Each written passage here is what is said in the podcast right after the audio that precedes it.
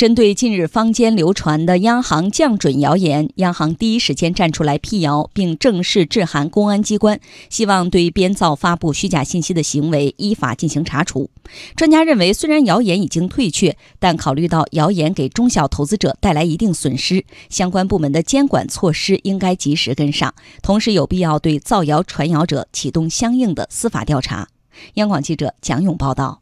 近些年，金融市场上出现的虚假信息编造传播事件并不在少数。有时一条短消息就能造成市场骤然震荡。二零一三年六月钱荒，二零一五年股灾期间，越是市场大幅波动的时候，越能看到各种谣言推波助澜，加剧市场恐慌、踩踏和风险扩散，影响十分恶劣。即使最终被证明是谣言，但给金融市场造成的负面影响不容小觑，甚至对金融稳定构成威胁。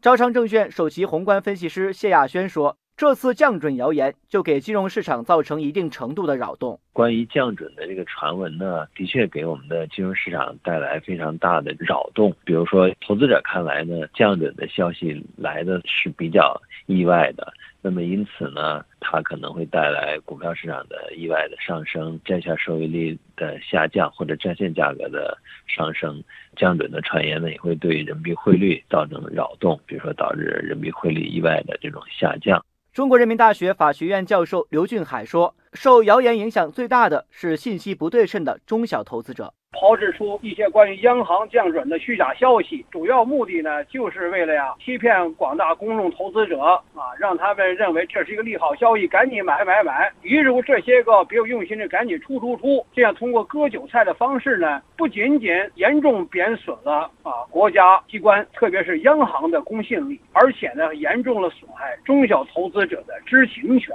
一旦被信息误导，那么他就会做出不正确的决策。不理性的决策。刘俊海认为，从投资角度来看，如果因为受到了谣言的误导而遭受到了严重的财产损害，这是不折不扣的侵权行为。投资者可以对制造谣言的当事人以及恶意传播谣言的当事人提起民事诉讼。如果受害者人数众多，还可以考虑由中证中小投资者服务中心启动公益诉讼程序。招商证券首席宏观分析师谢亚轩说：“鉴于货币政策事关全局，类似降准这样的重大政策会对宏观经济运行和金融市场运行产生牵一发而动全身的影响，有必要启动相应的调查。”鉴于这种谣传啊，事实上它造成了市场的。波动其实是有操纵市场的嫌疑啊！我们认为这个有关方面其实可以启动是否涉及到利用消息来操纵市场这样的操作，呃可以启动相应的这样一个调查。中国人民大学法学院教授刘俊海说：“